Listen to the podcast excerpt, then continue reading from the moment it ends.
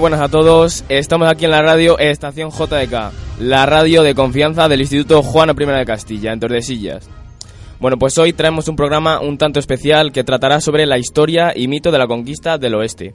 Eh, un programa, como ya he dicho, especial eh, y cuya idea de elaborarlo eh, surgió en clase, ya que nuestro profesor de historia nos estaba explicando el tema y todo lo relacionado con la guerra de secesión y ya a partir de ahí pues surgió la idea de elaborar este programa.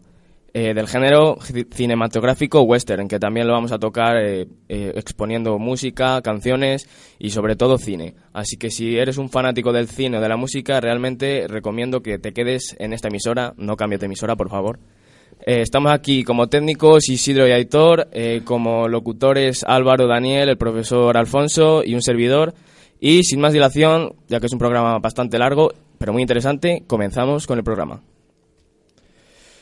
Buenos días. Eh, lo primero que tendríamos que hacer es eh, establecer el concepto de lo que es el salvaje oeste o lejano oeste o el viejo oeste, que tiene, como ya, como ya veremos, una doble cara, una, una cara histórica y una cara mítica, donde la realidad y la leyenda se van a, a mezclar. La conquista del oeste, que es la expansión de Estados Unidos hacia el oeste, se inicia con la compra de Luisiana, eh, de la Luisiana a Francia en 1803 durante la presidencia de Jefferson. Y fue este mismo presidente el que impulsó las exploraciones a partir de ese, mismo momento.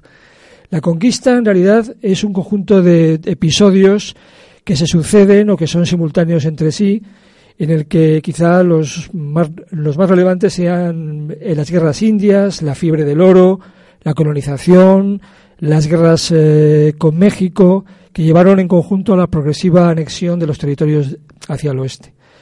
Eh, esa expansión estuvo acompañada de un conflicto de intereses que, resultaban de, ella misma, los conflictos entre la población blanca y la población indígena, los indios, que, se suelen llamar, que previvían allí, entre los agricultores y los ganaderos, entre los colonos y el ferrocarril, entre los mineros y la población urbana, bueno, este conjunto de conflictos es lo que se puede ver a través del, del cine y que trataremos de, bueno, de, repasar de forma, eh, digamos, muy básica.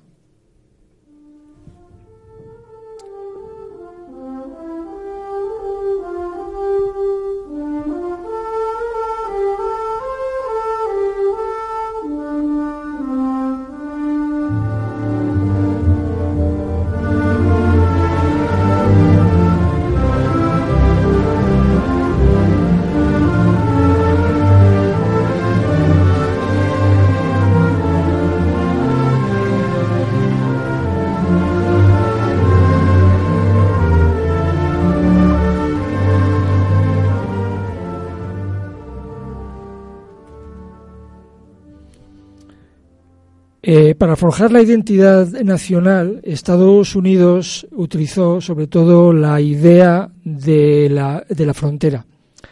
La formación de la nación eh, es eh, simultánea o se da más o menos al mismo tiempo que la formación de las naciones en el continente europeo. Y uno de, las, de los elementos que sirvió para formar esa identidad nacional era la conquista del oeste.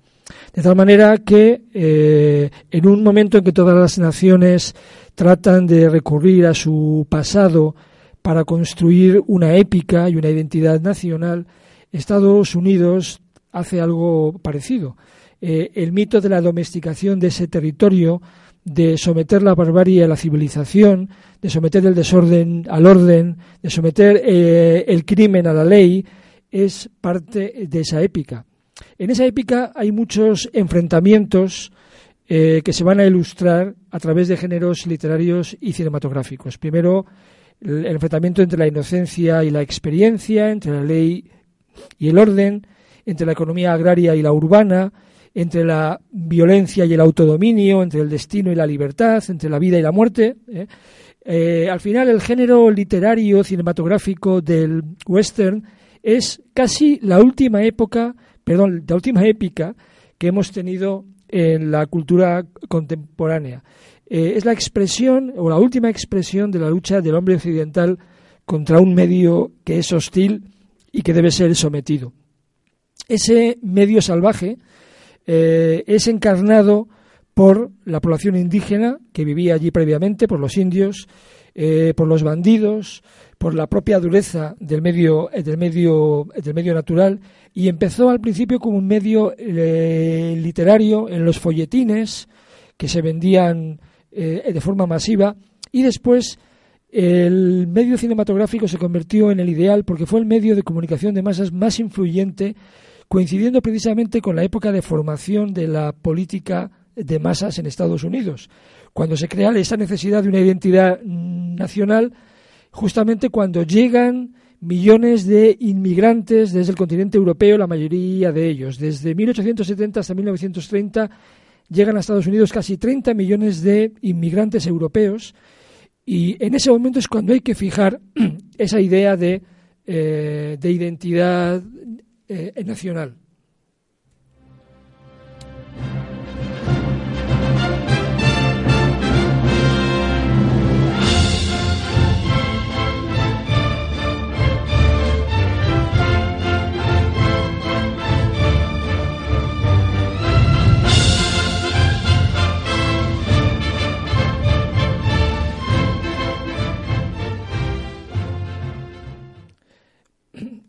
Vamos a repasar algunos de esos mitos eh, y tal y como han sido llevados eh, al, cine.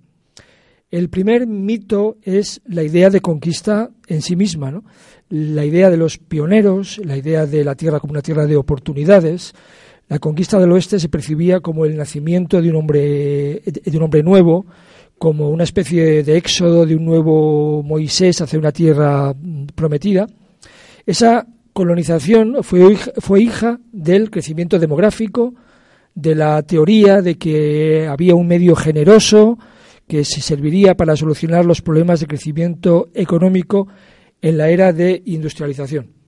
La película que puede ilustrar esta idea es La conquista del oeste. La película consta de cuatro episodios sobre la colonización del oeste, que tienen lugar entre 1830 y 1890.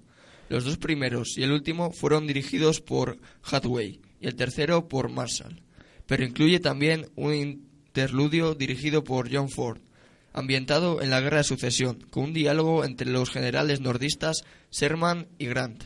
Primera película rodada en, Cinerama, el narrador es eh, Spencer Tracy.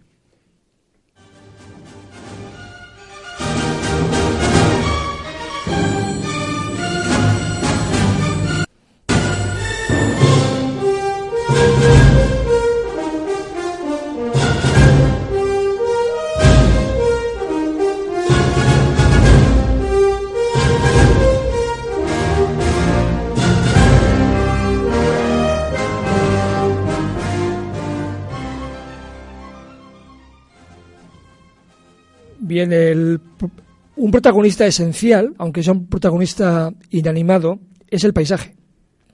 El, western es un género de espacios eh, abiertos, habitualmente horizontales, por lo general. Es un medio que se presenta siempre como un medio duro, un medio violento, que destaca por su grandiosidad. Un espacio que se considera inacabable, una especie de océano de hierba, eh, salpicado por montañas eh, que siempre son eh, hostiles. La, naturaleza sirve de, digamos, de amplificador de los dramas que suceden en ella. un canto a ese paisaje, concebido como una enorme reserva de pastos que propician la fortuna de los ganaderos, es la película Horizontes de Grandeza. Horizontes de Grandeza eh, es una película de 1958 dirigida por William Wyler y protagonizada por Gregory Peck y que se desarrolla en un medio de una violencia disputa entre familias rivales por el agua necesitada para su ganado. La música es de Jerome Morros.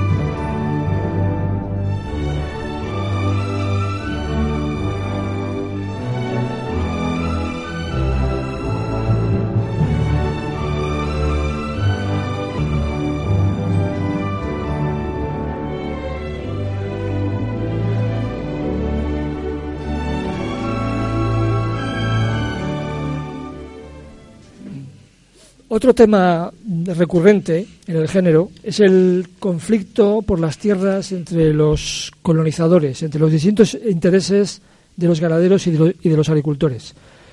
Eh, lo vamos a ver, en realidad, eh, o lo podríamos ver a través de una película que encarna el, también el mito del héroe, eh, el hombre, el héroe como un hombre que viene de, de, no se sabe dónde, eh, una especie de nueva versión de las sagas caballerescas medievales. ¿no? Es un hombre, un héroe de esa típico de la primera generación de las películas de, del oeste, un hombre blanco, joven, guapo, valiente, siempre leal y siempre solitario. La película que puede servirnos para este tema es Raíces Profundas, Shane. El tema central de la película es el clásico en el género western. La pugna entre un terrateniente que cree tener el derecho a adueñarse de toda la tierra y modestos granjeros que se instalan y parcelan pequeñas proporciones de terreno. Uno y otro se baten en una guerra por el derecho a la tierra.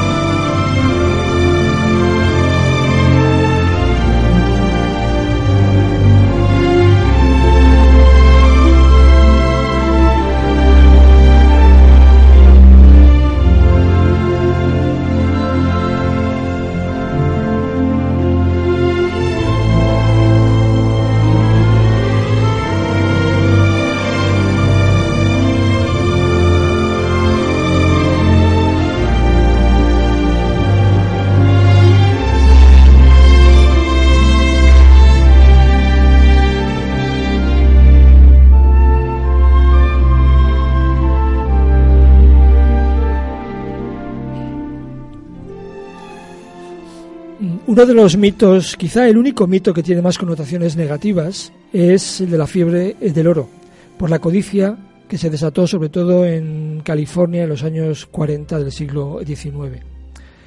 Eh, una película que contrasta curiosamente con esa visión negativa, eh, es una comedia musical bastante divertida, algo poco habitual en el género, es La leyenda de la ciudad sin nombre, eh, aquí el héroe era un ser descuidado, fracasado, pesimista, eh, casi incompatible con el mundo que le rodeaba. La leyenda de la ciudad sin nombre es una película estadounidense de 1969, dirigida por Joshua Logan e interpretada por Lee Marvin, Clint Eastwood y Gene Sever.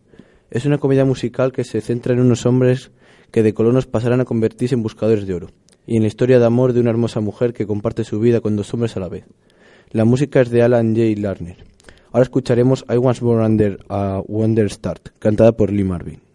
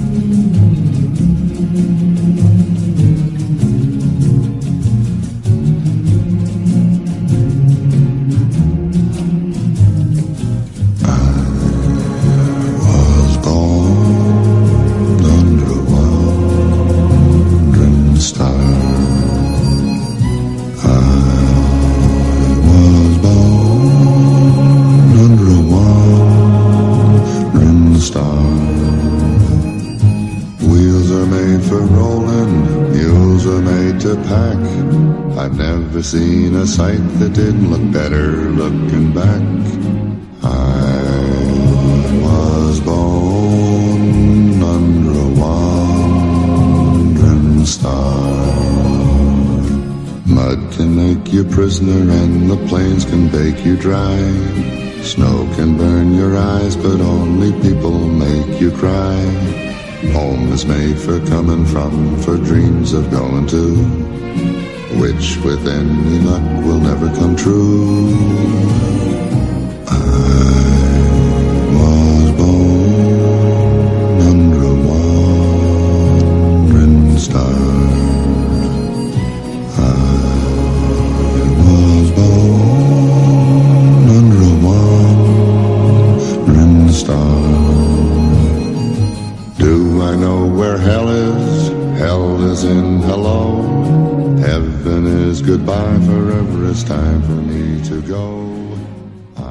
El tema del pistolero es quizá el más, el más recurrente, el más eh, socorrido, el más conocido de todos los del género.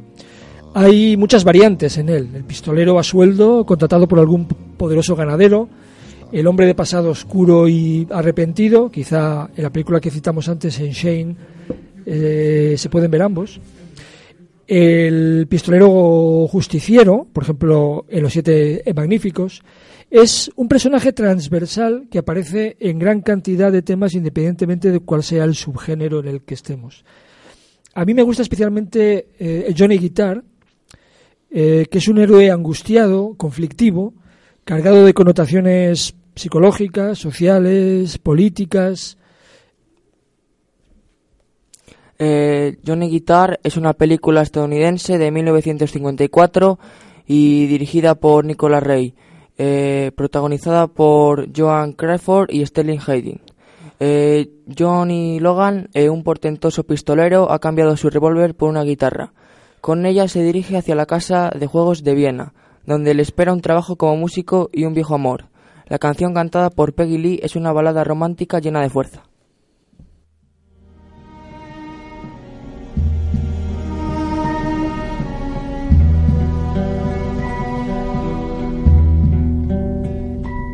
Play the guitar, play it again, my Johnny. Maybe you're cold, but you're so warm inside. I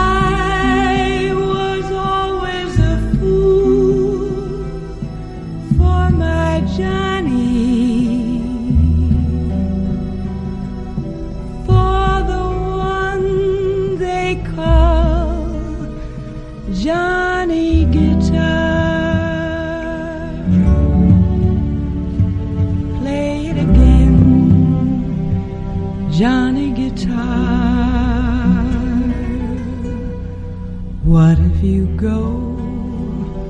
What if you stay?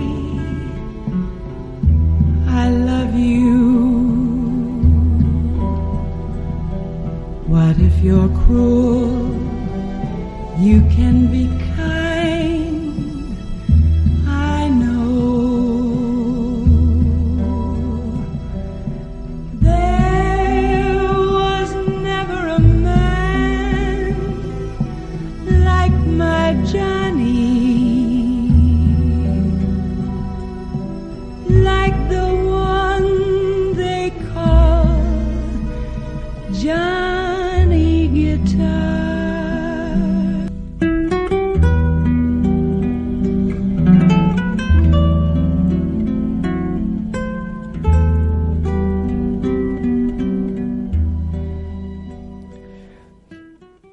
Entre los pistoleros hemos, eh, entre los pistoleros hemos citado a los justicieros como un ejemplo típico. La más célebre de todas las películas de- del tema es sin duda Los Siete Magníficos, especialmente por su música que ha generado un sinfín de imitaciones. Los Siete Magníficos es una película estadounidense de 1960 dirigida por John Sturges.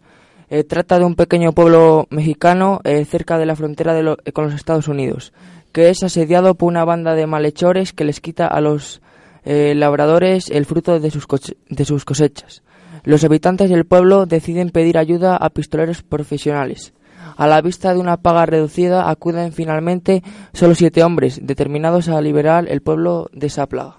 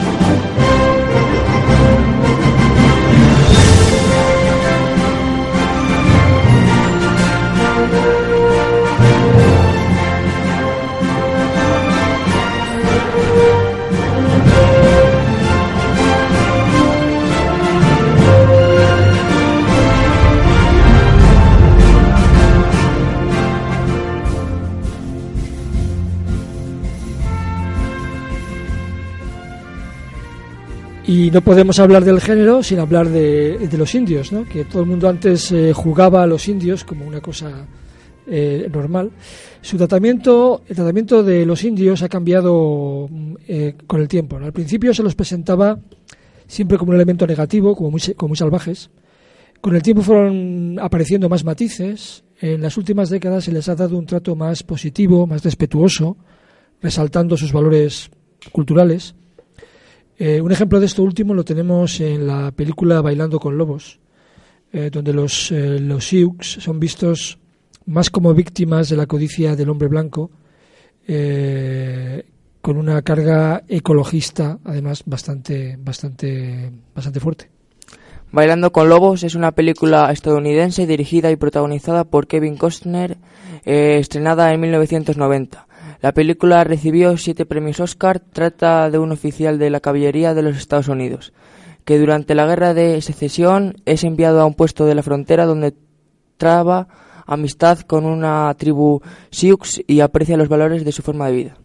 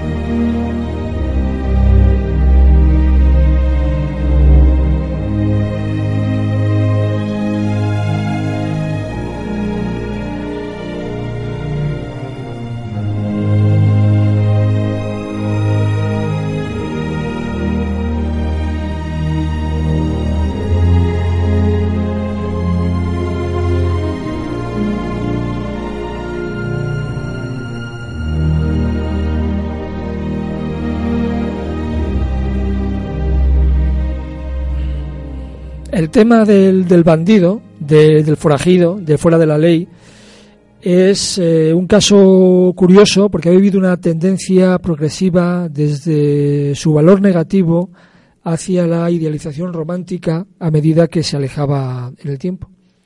Y esa idea de libertad que está ligada a ese tipo de hombre se ha mitificado con bastante frecuencia. Ahí, los casos más claros de, simpatía, probablemente simpatía retroactiva, quizá han sido Billy el Niño, que de ser un, digamos, un vulgar eh, asesino y ladrón de bancos se convirtió en un mito, o los casos de Butch Cassidy y de eh, Kid, donde la leyenda y la realidad son difícilmente separables.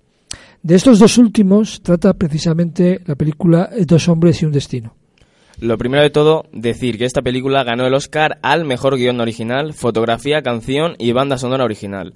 Realmente es una película recomendable y un western formidable, lleno de aventuras y con un ingenioso toque de humor en muchos de sus diálogos.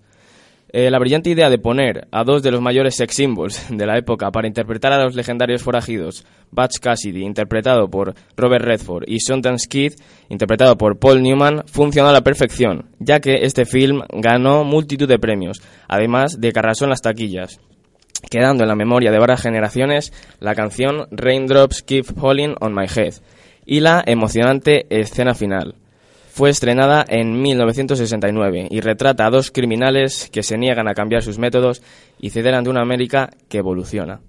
La canción de la película se ha convertido en mítica y aunque todos la hemos escuchado alguna vez, realmente no sabemos su verdadero nombre. A continuación, escucharemos un pequeño fragmento de esta famosa canción. Recordamos su nombre, Raindrops Keep Falling on My Head.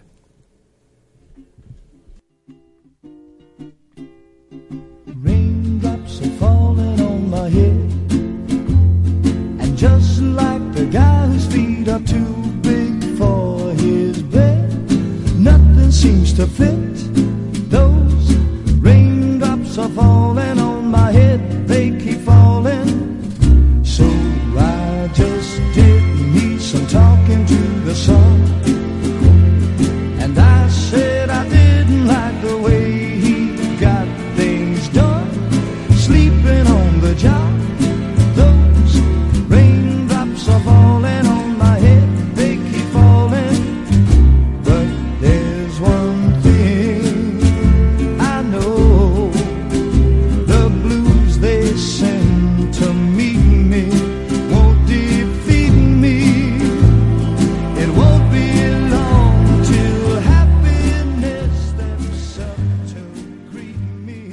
donde hay forajidos, tiene que haber sheriff. Eh, en la realidad, y como se ve en realidad en algunas películas más modernas, el sheriff estaba más cerca del, del, eh, eh, del forajido. Incluso a veces se confundían. De hecho, algunos pistoleros terminaban ejerciendo el oficio de policías, un oficio que en esa época, en ese momento y en ese lugar era bastante difícil.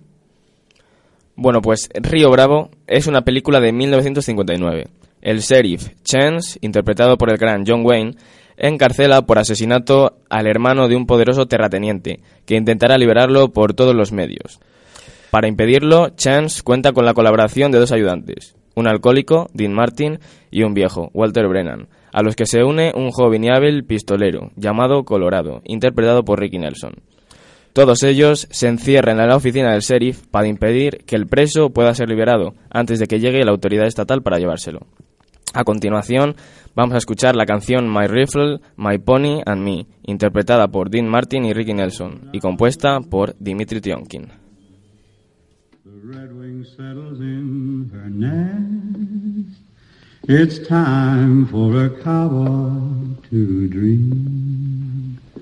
Purple light in the canyon. That's where I long to be with my three good companions. Just my rifle, pony, and me gonna hang my sombrero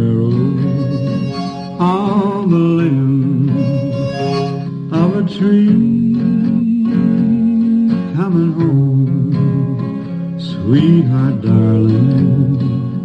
Just my rifle, pony,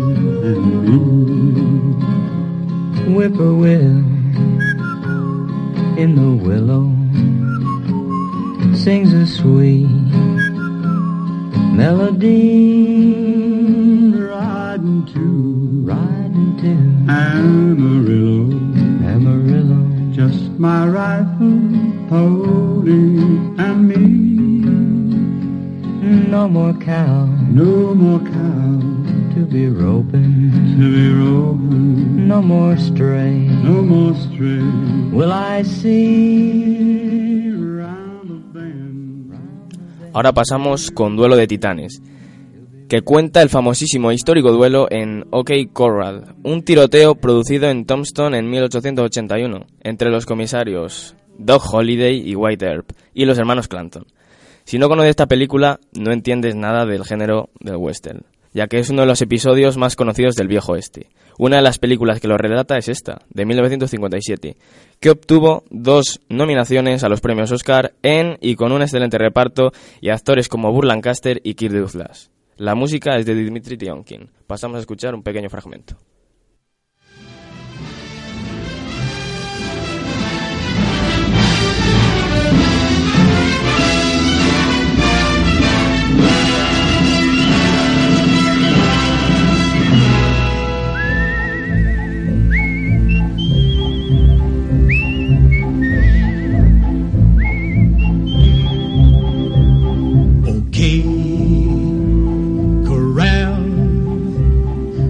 Okay, corral. They're the outlaw band, make their final stand. Okay, corral. Oh, my dearest one, must I lay down my gun or take the chance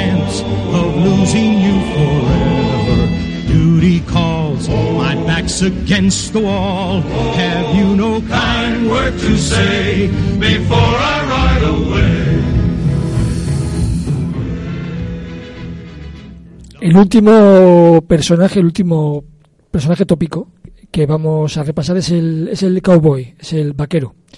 El cowboy tuvo su edad dorada entre 1866, cuando termina eh, la guerra de secesión, y 1895. En ese periodo, cuando se buscaban salidas para el ganado de Texas hacia las ciudades eh, del norte, que estaban necesitadas eh, de carne por su enorme crecimiento demográfico, es cuando tuvo su, mejor momento. A partir de ahí, su profesión decae con el ferrocarril, que hará las migraciones de- del ganado algo inútil y hará que se convierta en una profesión residual. En este caso tenemos Río Rojo, de Howard Hawks, de 1953, que gira alrededor del ranchero Thomas Dunson, interpretado por Wayne, quien trata de empezar su propia hacienda en Texas. Al inicio de su empresa conoce a un huérfano de nombre Matthew, a quien adopta. Al cruzar el Río Rojo y no importándole la propiedad del territorio a manos de otro ganadero, se afinca en la zona. Tiempo después, al terminar la guerra de secesión, el rancho de Danson se encuentra sumido en problemas económicos. Y debido a esto, decide emprender la marcha a Missouri, donde según él encontrará un buen precio por su ganado. Entre sus principales ayudantes se encuentran el entonces adulto Matt, Clift y Groot Nadine, interpretado por Walter Brennan. El transcurso de la travesía se desarrolla en medio de muchísimos contratiempos, y agregado a esto, la conducta de Donson se vuelve tiránica con sus empleados.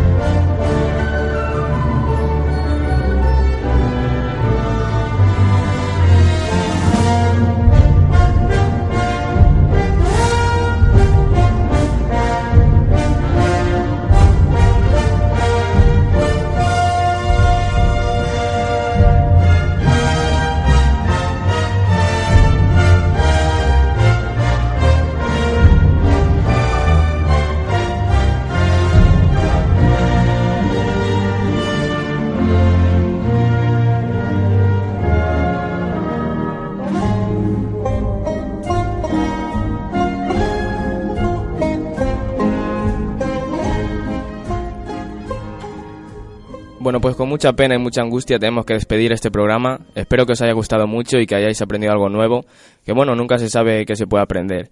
Y pues eh, recordad que todos estos programas se pueden escuchar de nuevo a través de la plataforma en ebooks en estación JDK. También puedes seguirnos en nuestras redes sociales de Twitter, en arroba JDK barra baja, Facebook e, e Instagram, claro, en estación JDK. Eh, todos estos programas se retransmiten de nuevo en la radio de nuestro compañero Jesús Carnicero, en Armonía Duero, en el 107.7. Y una vez dicho todo esto, quería daros las gracias a todos. Recordar que mañana, mañana volvemos con más, pero no mejor, porque es imposible.